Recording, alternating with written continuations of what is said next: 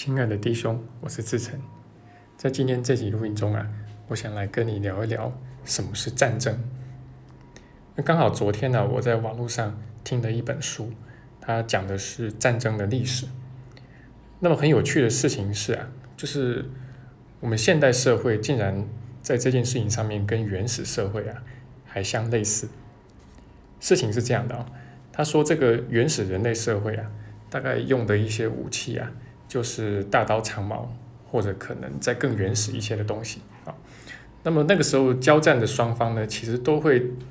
自发的去限制这个战争的规模，而不会真的把对方赶尽杀绝。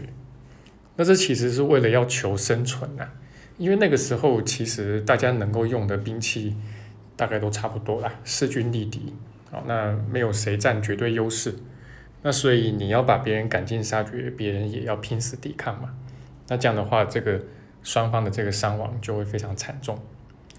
不过后来啊，就是开始陆陆续续发明出各式各样的新式武器啊。那从比较久远以前的这个战马，然后到比较近期的有所谓的火药啊、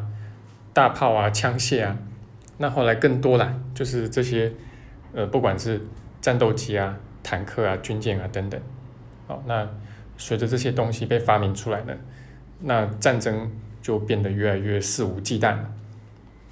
那当然，我们知道这个二十世纪初的两次世界大战呢，这个人类的死伤极其惨重，那有好几千万的生命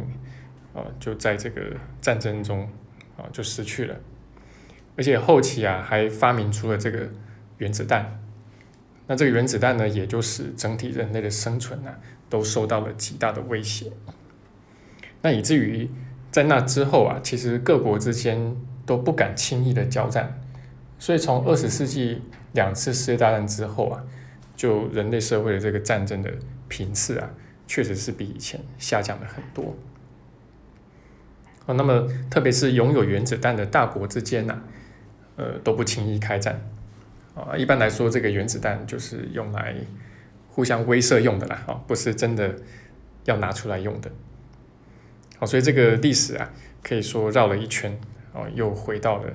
这个原始社会的一个状况。那不过我们可以看到，就是这个所谓战争的形态啊，也在改变。啊，所以起义课程总让我们看内涵，而不是看形式嘛。啊，形式总可以有各种各样。啊，比如说最近大家在热议的这个中美贸易战，啊，这其实也可以算是一种战争，或者说它就是一种战争，只是形态不太一样而已。还有最近受到疫情影响，还有种种因素的影响吧，那台湾跟大陆之间的这个关系啊，也可以说跌到谷底。那也有不少人在讨论呢，就是。这个海峡两岸有没有可能会开战？OK，那么不过大家都知道啊，这个奇迹课程呢，它总是让我们把这个关注的焦点摆在内在嘛，摆在心灵的层面，而不是先往外面啊去分析各种事情的成因呢，或者先往外面呢去做各种动作。那除非你是总统吧，要不然我们一般陡生小民的，其实对于。两个国家要不要开战呢？当然，通常也做不了什么。那 OK，所以我们先把这个焦点摆在内在。好，那么其实不管是各种形式的战争的，好，那也不管是国与国之间的战争，人与人之间的战争，其实这些种种啊，都是反映出我们内在这个自我攻击的一个念头。那为什么强调是自我攻击呢？因为我们总说外面没有人嘛，啊，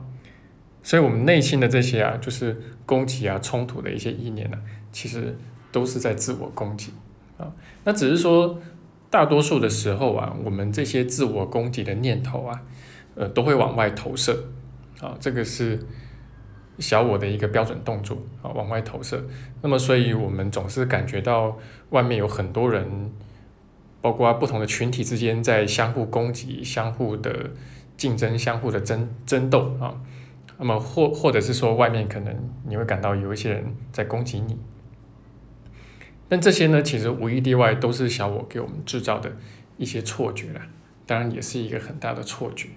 因为其实根本就没有人在外面攻击你。好，那么所以首要之务啊，呃，应该是向内先放下我们这个攻击意念，而不是先向外啊，呃，要去防卫或者去攻击回去。好，那如果说你真的能够彻底放下内在的攻击之念呢，那会发现，就算是战火就在身旁，你仍能平安。啊，那不管是这个有人在攻击你啊。或者说外面你的家人正在吵架呀，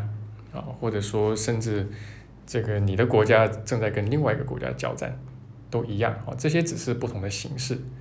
那反映出的是同一个内涵，也是同一个小我的思想体系。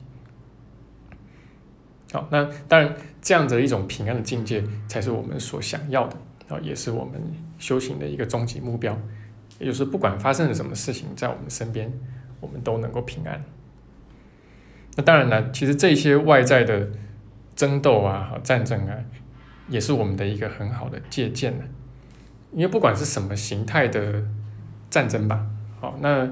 几乎你拿放大镜稍微看一下，就会发现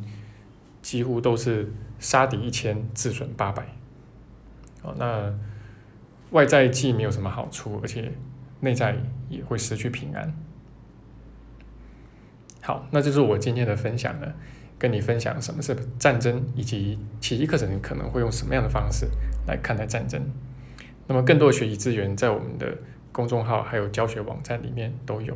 那在里面呢也有整本奇迹课程的课文的解析。好，那么这些大多都是公益性质的。好，那欢迎多加利用。那如果今天的录音你听了对你有帮助的话，也欢迎你可以把它分享出去。